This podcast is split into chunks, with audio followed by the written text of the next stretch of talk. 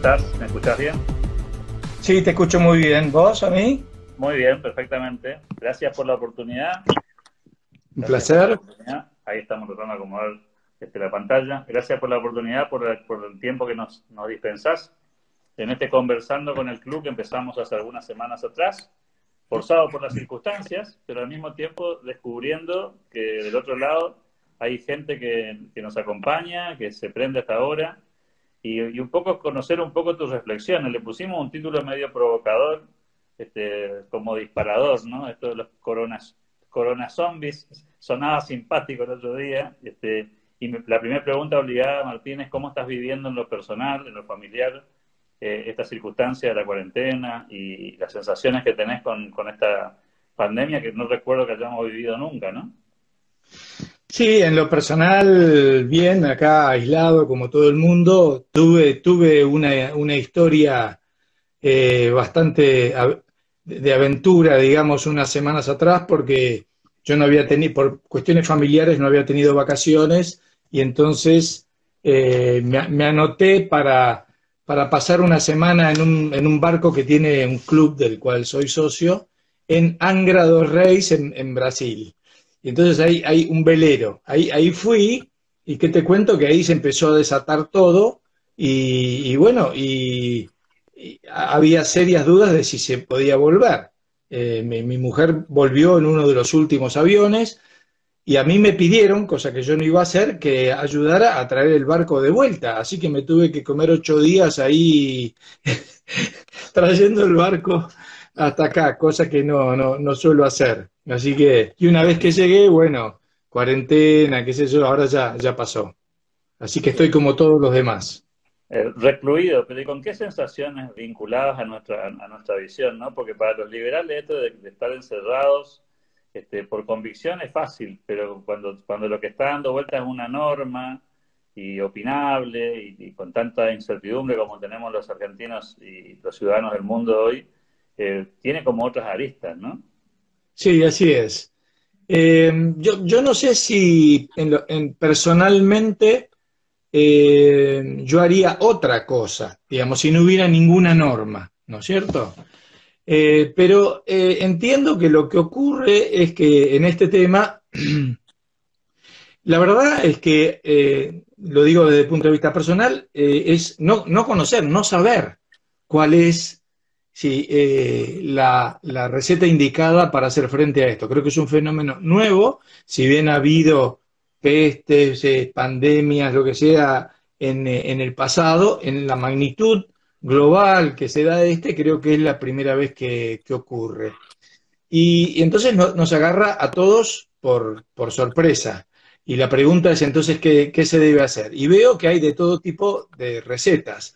Algunas que se adaptan y se acercan mucho más a lo que sería nuestra preocupación por respetar los derechos individuales de las personas y que puedan decidir libremente ir o no ir, salir, etcétera, y al, y al mismo tiempo aceptar la responsabilidad de la conducta que deben tener en una situación de este tipo y cómo este, aislarse voluntariamente de los demás para proteger a los demás, etcétera.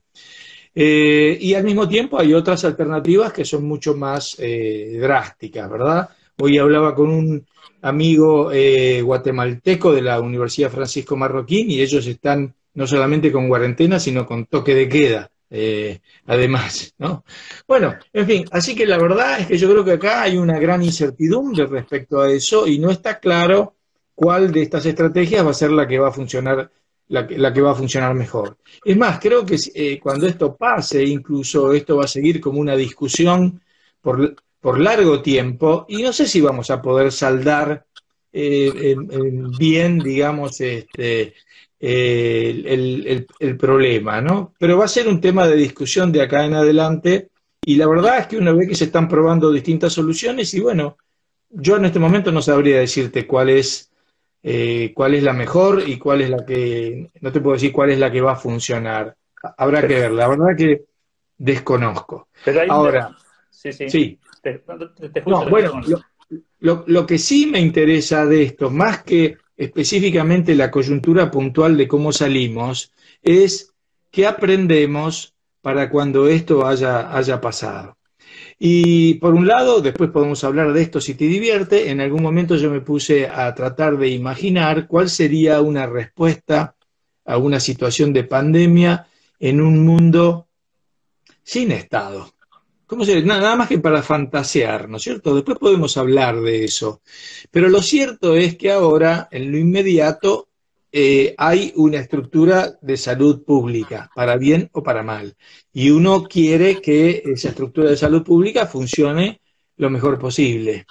Ahora, yo creo que la, enseñanza que hay que sacar para, eh, el futuro, para cuando esto pase, es, bueno, eh, debemos replantearnos muy seriamente cuál es la estructura del Estado que queremos y el gasto público que queremos porque ahora estamos sufriendo, en particular en este país, por tener una estructura débil, ¿no? que este, de, pronto tenemos terrible miedo, yo creo que en buena medida la cuarentena es porque hay terrible miedo de que no, no pueda hacer frente a, a una situación peor. Pero entonces eso debería a nosotros llamarnos la atención y preguntarnos qué tipo de gasto público eh, queremos. Queremos, por ejemplo, la gente no se pregunta ahora, pero queremos tener un astillero que no produce barcos, por ejemplo, y que tiene empleados a cientos de, eh, eh, de personas allí. Queremos tener una mina de carbón que no sirve para, para nada. Eh, queremos tener este, la mitad de los maestros en licencia de un tipo u otro y le seguimos pagando. Queremos tener los famosos asesores de los diputados o de los senadores. Eh, queremos tener con tanto orgullo como algunos sienten la aerolínea de bandera que nos hace perder 600 millones de dólares por año. Bueno, todo eso es dinero que no va a un sistema de eh, salud pública que hoy podría estar reaccionando mucho mejor. Entonces, mi punto es, bueno, este, vamos a discutir eso, vamos a plantearnos eso cuando esto termine. Ahora en lo inmediato, ya te digo, ahora, ahora tienen que hacer lo que se pueda hacer.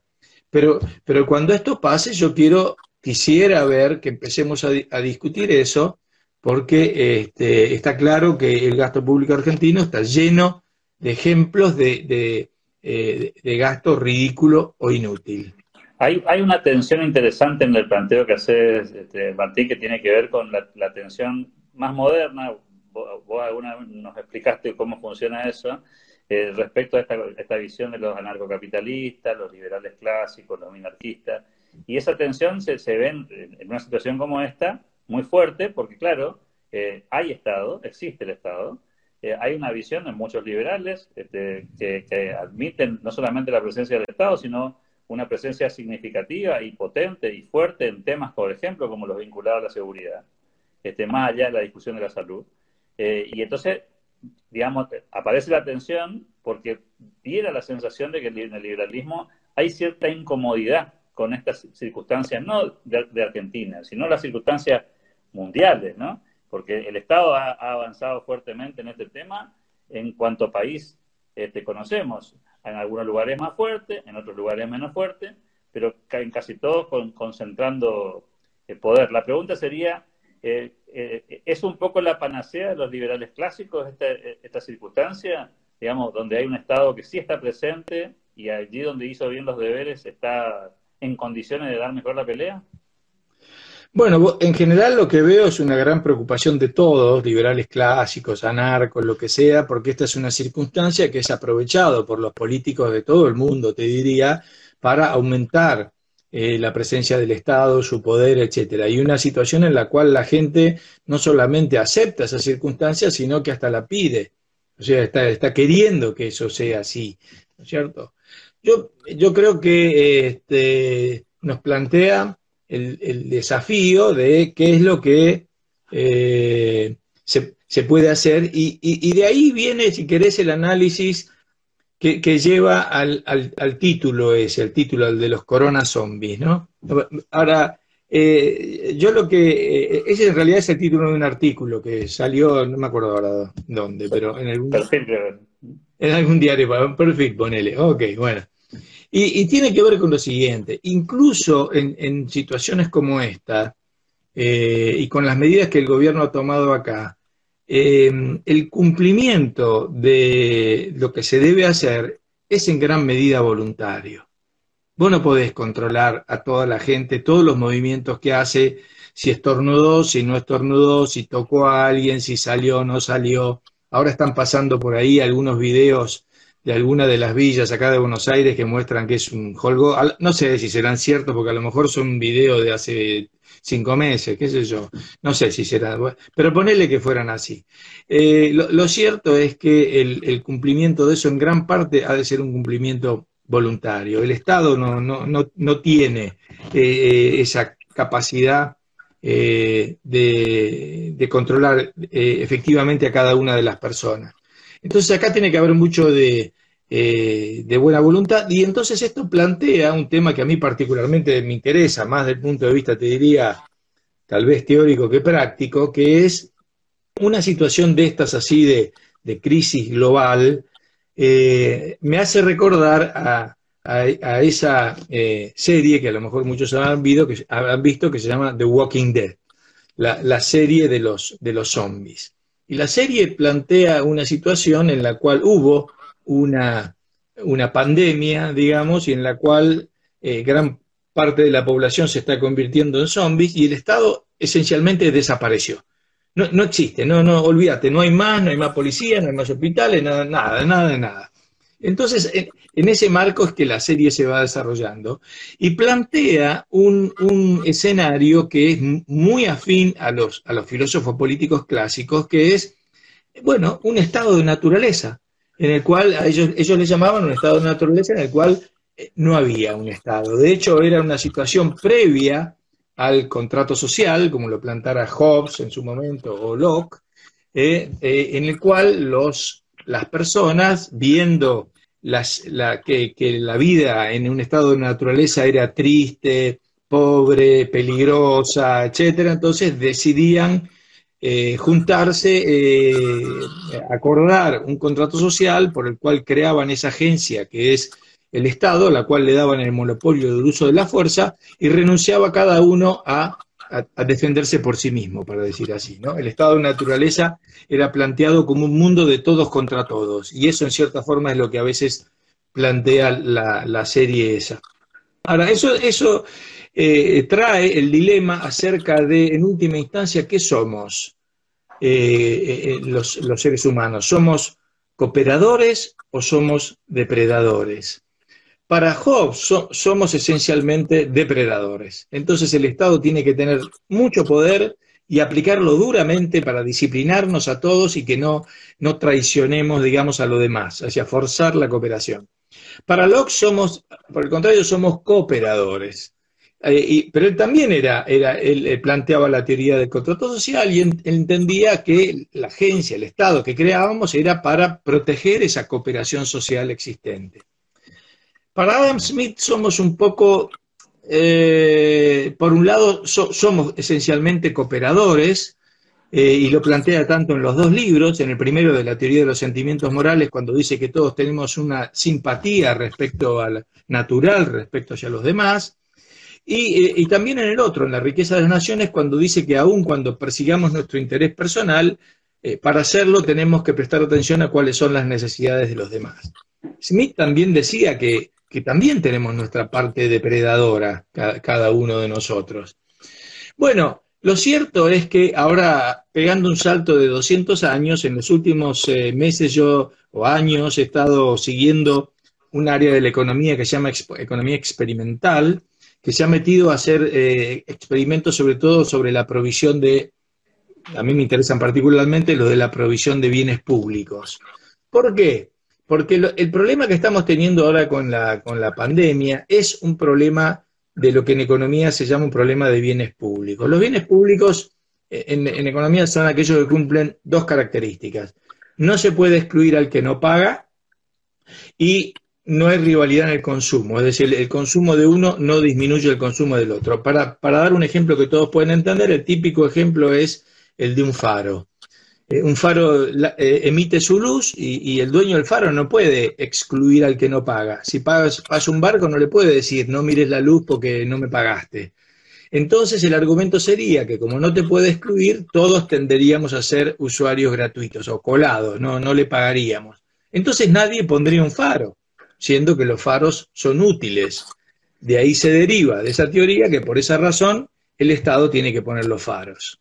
Bueno, eso es lo que se volvió como parte del, del corazón central de la economía predominante. Sin embargo, empezó a, tener serios problemas y fallas. Por ejemplo, otro premio Nobel de Economía, e, esa primera teoría, digamos, es más bien asociada con un economista muy conocido, Paul Samuelson, quien recibió en su momento el premio Nobel. Pero otro premio Nobel, que es este señor Ronald Coase, escribió un artículo que se llama El faro en la economía. Y entonces le dice a Samuelson, Samuelson, usted pone de ejemplo este faro, pero yo fui a estudiar la historia de los faros en Inglaterra y durante 400 años fueron privados. Así que explíqueme usted cómo es esa teoría que usted dice que esto no podría ser provisto por el sector privado.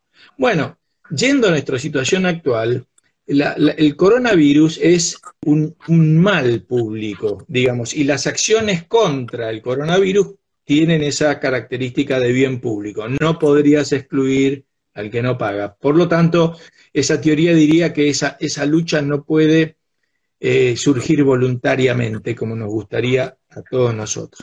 Sin embargo, la verdad que la teoría y esta economía experimental cada vez están más eh, firmes en señalar que sí, que eso podría ser, que la cooperación voluntaria no fracasa, sino que puede prosperar y que se puede sostener.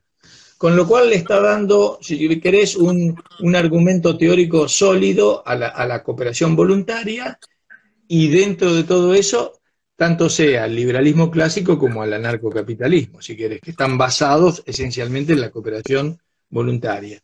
En general, los experimentos muestran que las personas son más o menos así.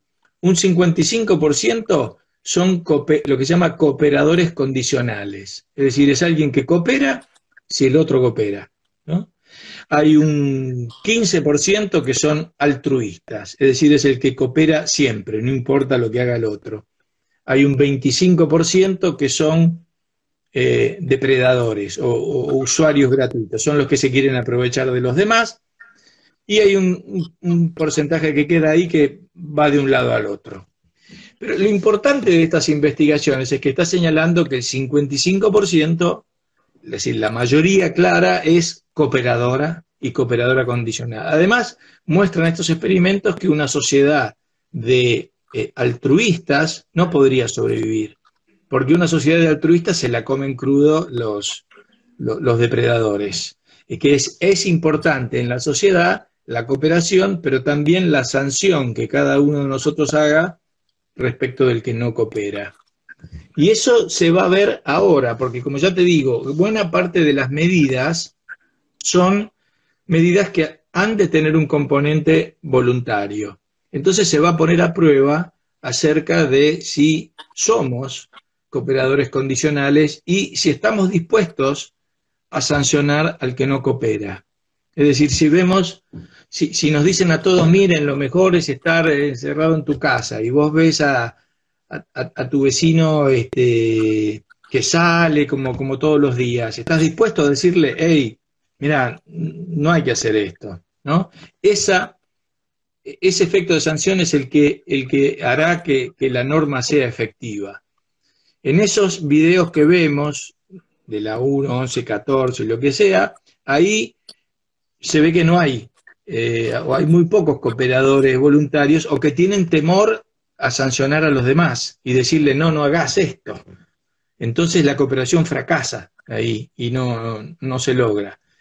Así que yo creo, y, eh, después podemos ir a, a, otro tema si querés, pero que esto pone en prueba este, este fenómeno que está pasando acerca de si podemos ser cooperadores entre nosotros o, este, o, vamos a terminar siendo zombies, ¿viste? En fin, ese es un poco eh, las cosas que, estaba pensando estos días, pero como viste, perdón que no hable esencialmente de temas políticos de coyuntura, pero son los temas que, bueno, que más me interesan, ¿no? Ahora, en esa misma, en esa misma dirección, en ese análisis tan interesante, Martín, aparece cosa que también hemos leído y que operan en este momento, ¿no? Está toda la mirada puesta, focalizada en contar los los infectados, los muertos, el impacto económico de, la pandemia, eh, y, no, estamos encontrando el modo de mirar lo que no se ve, es decir, lo que está del otro lado del mostrador, las muertes que no podemos contar porque tienen otra explicación, inclusive razones que, explicaban cierto tipo de mortalidad, en el caso de Argentina los accidentes de tránsito que claramente están disminuyendo porque por supuesto al tener las rutas con mucha menor cantidad de vehículos, esto ha hecho disminuir no solamente los fallecidos, sino también las personas que no, no mueren, pero tienen un daño, digamos, de, mediano y largo plazo muy alto que los deja fuera la economía. ¿Cómo pensás que va a ser la, lectura de este fenómeno teniendo en cuenta estos dos factores? De lo que se ve, lo que se está mirando con mucha atención, y lo, lo, otro que parece, digamos, una especie de mundo difícil de comprender y por lo tanto difícil de mensurar, ¿no? Sí, bueno, ahora eh, lo, que, lo que se está planteando, obviamente, y que vos señalás, es qué hacemos eh, con, el, con el costo económico, digamos, que está generando estas, estas medidas, ¿no? Yo lo que veo es eh, un, un, fenómeno que plantea a nosotros un, un dilema ético. Y, es así. En general, me parece que la gente ha adoptado ahora una posición, eh, te diría, kantiana o deontológica, es decir, hay que cumplir con el deber, hay que priorizar la vida sin importar las consecuencias. ¿Viste? Entonces se, han puesto eh, eh, en esa posición. Pero a medida que pasan los días, creo que van a ir empezando a tener que tener en cuenta, y ellos van a empezar a tener en cuenta las consecuencias y ahí vas a llegar a un punto en el cual vas a decir, bueno, pero este, lamentablemente las consecuencias es algo que hay que tener en cuenta también, ¿viste? Porque no podés eh, plantarte sobre un principio y, eh, y, decir, este principio lo voy a llevar adelante sin importar qué. Porque a la larga mi punto es que, ¿sabes qué? Te va a importar qué. Eh, y, y ahí es donde veo que eh, la, gente va a empezar a darle prioridad de pronto a otras cosas. Y supongo que eh, lo que debería ir ocurriendo en nosotros, y espero también en las medidas que nos impongan, es que vaya habiendo una apertura gradual a, este, a las actividades productivas para que podamos este, salir adelante y que no haya tremendos costos en este, este asunto, ¿no? Ahora, ahora en esto que estamos planteando, Martín, no hay una cuota de, de, digamos, hipocresía ideológica. Digo esto porque percibo por momentos que hay gente que dice, no, no, este, está mal esto, la cuarentena, las normas, las obligaciones, pero mientras tanto en su conducta cotidiana hacen exactamente lo contrario. Es decir, por un lado plantean la inviabilidad de esta concentración del poder, pero al día siguiente se enojan porque hay alguien que está dando vueltas por la calle y convocan, digamos, las fuerzas de seguridad para que pongan orden en ese contexto. Digo, si no hay en esto una especie de dualidad discursiva que no se corresponde con, lo que hacemos en la, en, la, vida personal. Digo, si mañana nos dijera el presidente, que parece que está hablando en estos momentos, nos dijera que mañana se libera la cuarentena, este, ¿cuántos de nosotros salen a la calle al día siguiente desesperadamente a abrazar este, a los amigos? ¿no? Esa sería la pregunta. Porque eso no tiene que ver con lo que diga la, ley ni, ni, las normas, ¿no?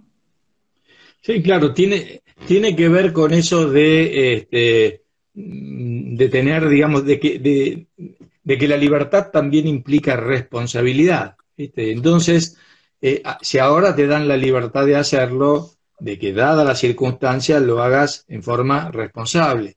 Hace poco leía, no sé, tal vez vos también lo, lo habrás visto, un, un artículo que comentaba la situación en Suecia, donde este, tan país tan venerado por todo el mundo, como, en fin, pero en Suecia hay muy poca este, cuarentena obligatoria, la gente sale, la gente camina por los parques, etcétera, y hay muchísimo de el, respeto individual y, el cumplimiento voluntario de las normas. Eso es un poco lo que, lo que te decía antes, ¿no?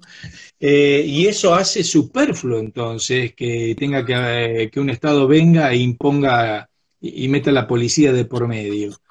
Eh, yo aspiraría, yo quisiera que, tuviéramos un, país así, o por lo menos mínimamente que aprendiéramos de eso para, para el futuro. Porque además es una pena, porque por otro lado es bastante probable que aquellos que, que no cumplan voluntariamente, digamos, con cierto cuidado, eh, pueden llegar a ser las, primeras víctimas de, todo esto, ¿no es cierto? Sí, sí, y además su propio interés también.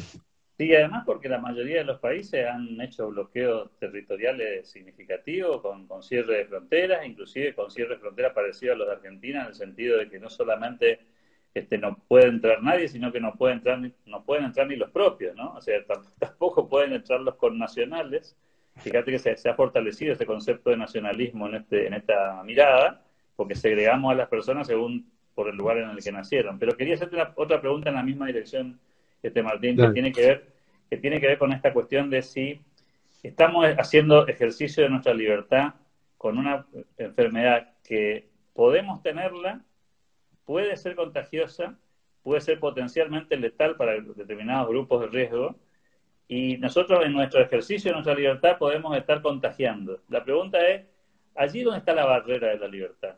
Digo, porque yo puedo invocar mi, mi, capacidad de decidir por mí mismo, siempre en la medida que no, que no lastimo derechos de terceros. Y la pregunta sería, si yo circulo por la calle eh, y ando abrazando a toda la gente, eh, ¿soy un ser libre o soy un ser irresponsable en términos de libertad y de mis derechos respecto a los derechos del otro? Digo?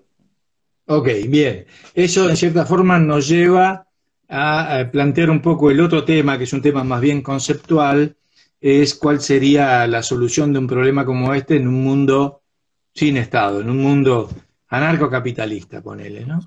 Bueno, en, un mundo de ese tipo vos sos, eh, se, cumple estrictamente eh, el respeto al derecho de propiedad y empezando por la primera propiedad que es la de tu propia persona y la de tu propio cuerpo, ¿no es cierto? No, no, no debería ser agredido por otros ni, este, ni, ni, vos agredir a, otro. Eh, ahora, ahora bien, hay ciertas agresiones que son obvias y, evidentes, como si alguien viene y, te amenaza con un cuchillo o con, o con un revólver.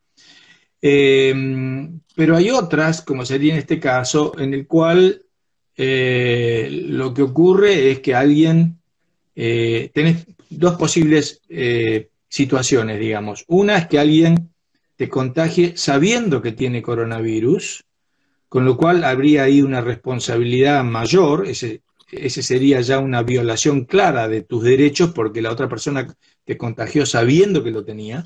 Y después otra que puede ser muy común en este caso, y es que te contagie sin saber que lo tenía. O simplemente que vos fuiste y tocaste algo, qué sé yo, y, te lo agarraste. Entonces ahí es difícil delimitar la responsabilidad. ¿De quién es la responsabilidad de que yo ahora me agarré esto? Bueno, em, em, yo creo que ahí eh, normalmente cuando se plantean estos, estos escenarios así un poco, digamos, utópicos, ¿no es cierto?, de cómo sería una solución de este tipo, en general yo parto de que la primera alternativa que habría a las políticas de un Estado serían los servicios que brindaría una compañía de seguros. Es decir, una compañía de seguros eh, me, tendría que proteger a mí, eh, tanto sea del daño que me hagan otros, como del daño que yo pudiera hacer a otro, el seguro de terceros, digamos, como, lo conocemos así, ¿no es cierto? Entonces sería la compañía de seguros la que me diría las cosas que tengo que hacer para no generar riesgo hacia los demás, porque si no las hago, la prima que voy a tener que pagar va a tener que ser altísima, porque soy una persona de, alto riesgo, digamos, hacia, hacia los demás. O sea que ahí habría un mecanismo, llamarlo así, de, de mercado para imponer disciplina en cuanto a mis acciones, porque este, yo este, este, eh, me convertiría en un mayor riesgo para esas compañías que elegiría en forma voluntaria. Ahora, dentro de eso, creo que un elemento clave, que también es un elemento clave ahora en la situación actual con gobiernos y todo eso, es lo que en economía llamamos la, señalización. Eh, es decir, poder eh, enviar un, mensaje, una, una señal a otros. Por eso lo que creo es que en, una situación hipotética de ese tipo, lo que, lo que ocurriría es eh, muchísimo más eh, test de lo, de lo que hay ahora. ¿Por qué? Porque yo, yo querría interactuar con otros, pero la verdad es que quisiera que los demás me certifiquen que no tienen el, el coronavirus. Entonces supongo que las compañías privadas ya están desarrollando test que te dan el resultado en cuestión de horas y que en una situación de ese tipo todos quisiéramos tener ese test y que al, al, al hacerte el test te darían como un comprobante. Ponelo, vamos a, vamos a fantasear, una, escarapela así grandota que dice yo me hice el test. Entonces yo iría y, me acerco a vos, y si vos tenés la misma escarapela, digo, ah, bueno, yo quiero tener relaciones con vos, yo vamos a conversar, vamos, tomamos un café, hacemos negocio y lo que sea, pero no quiero con aquel que no lo tiene, porque no me puede garantizar de que no me esté contagiando. Entonces, un mecanismo de ese tipo yo creo que eh, impondría, digamos, una suerte como de, eh, de control eh, este, general eh, en, la, población que buscaría señalizarse, es decir, buscaría decir, eh, está comprobado que yo no lo tengo, así que podés tener eh, confianza en, mí y, lo mismo vos si, si lo tenés. Entonces, en la medida que eso se extienda, bueno, los contagios se reducen. ¿no? Fíjate que en cierta forma los países, esto es una absoluta un delirio, ¿no es cierto? Una, una fantasía de estar acá un poco inútil, con poca cosa para hacer.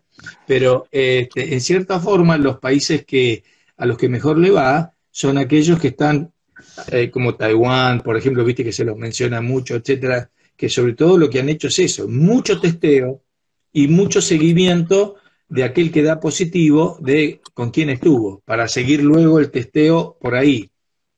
Y entonces ahí van aislando, ahí van, eh, eh, lo que hace falta es eh, información acerca de quién tiene, de quién tiene el virus esencialmente, ¿no? Y, los países que han hecho mucho de eso, entonces son los que en cierta forma van, van adelante, ¿no? es interesante la discusión porque en realidad si, si, sacáramos el coronavirus del medio, podríamos, pensaba mientras hablabas, ¿no? Podríamos hacer el mismo planteo, por ejemplo, con enfermedades como podría ser el HIV, ¿no? Es decir, también en el HIV uno podría, digamos, ser portador este, sano, entre comillas, y, no saberlo, eh, y, poder contagiar eventualmente a otra persona por desconocimiento. Y también está aquel otro que, que, a sabiendas podría estar este, generando en los demás eh, problemas de salud, inclusive con, altos indicadores también de, letalidad. pero la, la, pregunta iba un poco orientada a esta cuestión que a los liberales nos hace un poco de ruido, que es si en esta famosa libertad que tenemos todos de hacer lo que nos, plazca, y, ese límite tan claro que tenemos de no lastimar al otro y hacernos cargos y eventualmente lo hacemos, en esto parece un poco más difuso, tal vez porque todavía no sabemos lo suficiente de esta enfermedad. Tal vez dentro de un tiempo tu, tu escarapela que planteabas haya que agregarle la del que ya tuvo el coronavirus, ¿no? El, que, el que ya está inmunizado y que ese ya no solamente no tiene, sino que no puede tener. Cosa que el que no tiene tal vez tengamos que pensar que dentro de una semana podría tenerlo, ¿no? Pero la pregunta iba a ir para, este lado.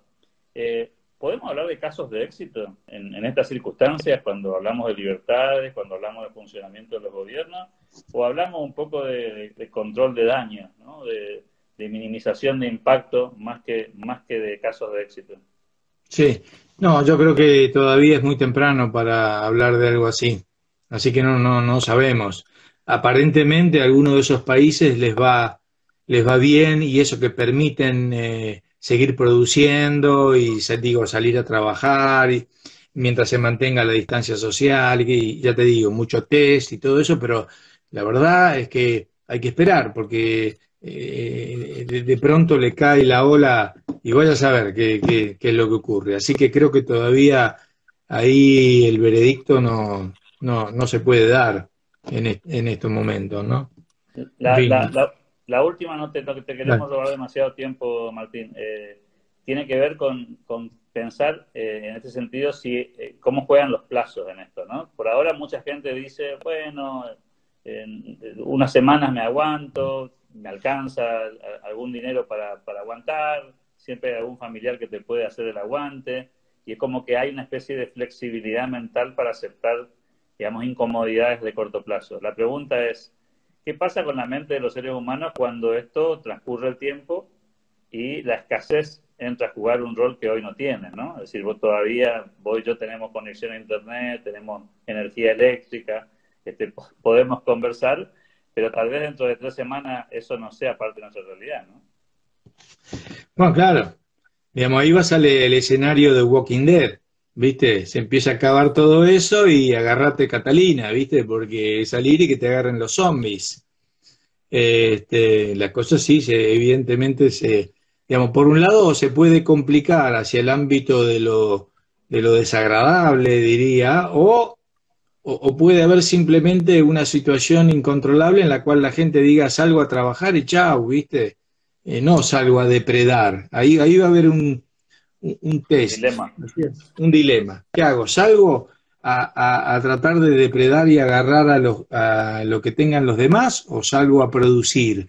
Bueno, obviamente que ahí la señal que envíe el gobierno respecto a eso va a ser de fundamental importancia para ver si eh, la gente hace una cosa u otra, ¿no? Ahora sí, ahora sí la última, Martín, y te liberamos. ¿Pensás que después de todo este episodio, de toda esta aventura que está, transcurriendo el mundo, eh, vamos a tener gobiernos eh, y sociedades más pro Estado? ¿Pensás que va a haber un descrédito de la política y eso puede hacer que las sociedades se busquen soluciones más de mercado? ¿Cuál es tu percepción de hacia dónde va el mundo?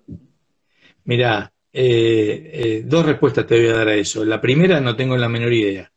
La segunda es que yo soy algo así como un libertario borgiano. Y, Borges tenía algunas frases extraordinarias, algunas de las cuales decían, mire, yo sé que el Estado va a dejar de existir. Probablemente tardará, no sé, 200, 300 años, pero yo tengo una gran esperanza de que eso efectivamente va a suceder. Y bueno, yo creo que efectivamente así, tal vez porque los avances de la tecnología van a volver el Estado obsoleto o algo de eso, yo creo que eso, pero no ahora, digamos, yo, yo no, no, va a ser para mí eso. Y este, aunque entiendo que eh, puede ser que la, evolución de la sociedad, digamos, llegue a una alguna situación de ese tipo. Pero la verdad que en lo inmediato, no, no. Si hay algo que, que no puede ser que en lo inmediato la gente al principio quiera este, más protección del papá eh, Estado, ¿no es cierto? Pero que después inevitablemente siempre de alguna forma u otra eh, se, se, descorazona, se frustra eso por, por, lo ineficiente que el Estado es. Y en algunos países, tal vez no en el nuestro, sigue habiendo en la gente un, eh, ese valor de, de, la libertad, ese valor del respeto a los derechos individuales, este, sigue estando y tal vez esa llama pueda este, eh, pueda, pueda seguir prendida. Recordemos que cuando Hayek, por ejemplo, funda la sociedad Montpelleran, era porque en ese momento el mundo vos tenías aproximadamente la mitad del planeta en un sistema comunista o próximo a ser comunista, ¿no? Eh, la Unión Soviética, China, este, o sea, tenías, habías tenido los nazis por un lado y, ahora los comunistas en la mitad del mundo. Peor situación que esta, eh, que esa no, no, no podés imaginar. Y sin embargo ahora estamos 70 años después en un mundo muchísimo mejor comparado eh, a eso, donde el comunismo ha caído, donde los países que eran más comunistas ahora son recontra competentes en el, eh, en el mercado, como, como China, autoritarios por supuesto, pero completamente distintos de lo que eran antes. O sea que si te pones a ver en un plazo de 70 años, venimos ganando por goleada. Este, lo que pasa es que, claro, nos angustiamos en lo inmediato y acá la verdad es que a diferencia del resto del mundo, si en el mundo, nuestras, llamarlo así, en general nuestras ideas vienen ganando por goleada, en la Argentina en los últimos 70 años, digamos que venimos perdiendo la copa, ¿verdad? Este, entonces, por eso es nuestra frustración. Somos la excepción que, confirma la regla. Muchísimas gracias por tu tiempo. Ojalá que el rugby vuelva pronto. Este, ¿Cómo que no? Mira, ¿vos, ves ahí la camiseta de los Pumas? Sí, sí, sí. ¿La ves ahí atrás? Sí, estamos ansiosos por el regreso. firmada la tengo, firmada ah. por, sí, sí, sí, por, por, varios, Nico Sánchez, Petty, varios me firmaron esa. Así que ahí vamos a estar esperando, sí. Gracias por tu tiempo, Martín, como siempre, por tu generosidad y nos vamos a encontrar en, cualquier momento nuevamente. bueno, un abrazo, saludos a todos, muchas gracias. Hasta pronto.